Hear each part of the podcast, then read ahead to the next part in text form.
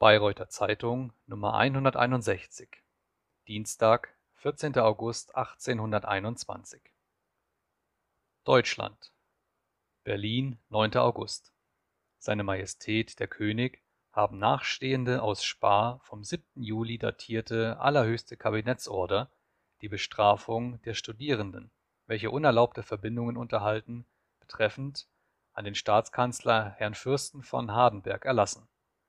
Da seit einiger Zeit auf mehreren Universitäten Spuren von Verbindungen und anderen Umtrieben unter den Studierenden sich abermals gezeigt haben, die Untersuchung derselben aber darüber die juristischen Beweise nicht immer zu ermitteln vermag, so will ich, dass von nun an bei meinen Universitäten angestellten außerordentlichen Regierungsbevollmächtigten gehalten und befugt sein sollen, diejenigen Studenten, welche nach ihrer Überzeugung verdächtig sind, auf der Universität förmliche oder formlose Verbindungen zu stiften, einzuleiten oder zu befördern, oder welche in solchen Verbindungen auf anderen Universitäten stehen, so wie diejenigen, welche Verbindungen zwischen den verschiedenen Universitäten unterhalten oder irgendeiner Gattung von darauf gerichteten oder anderen Umtrieben sich schuldig machen, ohne weitere gerichtliche Untersuchung und ohne Mitwirkung des Universitätsrichters oder des Akademischen Senats sofort von der Universität zu entfernen und nach ihrem Ermessen dies meinen übrigen Regierungsbevollmächtigten bekannt zu machen,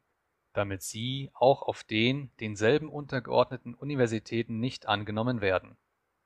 Es versteht sich hierbei von selbst, dass in den nach dem Urteile des Regierungsbevollmächtigten dazu geeigneten Fällen die gerichtliche Untersuchung und Bestrafung dennoch von sich gehen muss, und mache ich dabei allen Behörden, besonders den Universitätsrichtern, zur unnachlässigen Pflicht, hierbei mit allem Ernste und mit gesetzlicher Strenge zu verfahren.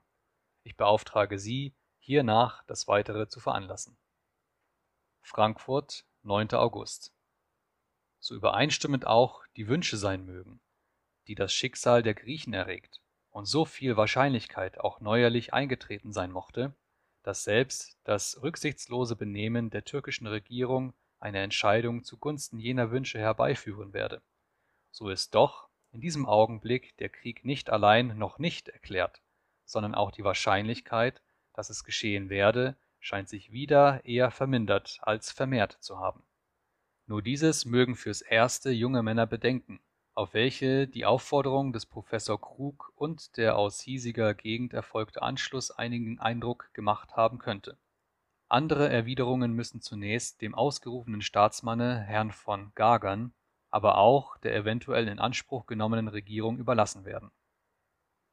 Großbritannien London, 3. August Die Krankheit von welcher die Königin vor einigen Tagen befallen wurde, scheint gefährlich zu werden. Das gestern vormittags 10 Uhr erschienene Bulletin sagt, Ihre Majestät hat Verstopfung der Eingeweide mit Entzündung. Nach Privatnachrichten war sie um Mitternacht sehr krank. Ihre Ärzte blieben die ganze Nacht hindurch bei ihr. Das heute erschienene Bulletin meldet, die Königin hat eine ziemlich ruhige Nacht gehabt, aber die Krankheit ist beinahe noch wie gestern abends. Um zwei Uhr Nachmittag brachte Herr Denman aus Hammersmith die Nachricht, die Königin sei in so beunruhigendem Zustand, dass man wegen ihres Lebens Besorgnis habe. Russland Englische Blätter und namentlich der Kurier liefern folgende Nachrichten aus Petersburg und Odessa als Bestätigung der in London umlaufenden Friedensgerüchte.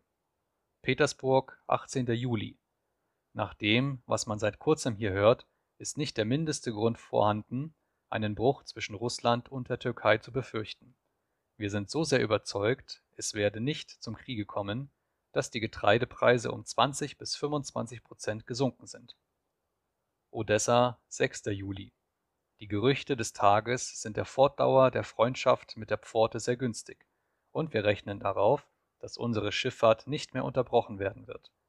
Wie wir vernehmen, ist die Sache der Griechen in der Moldau ganz fehlgeschlagen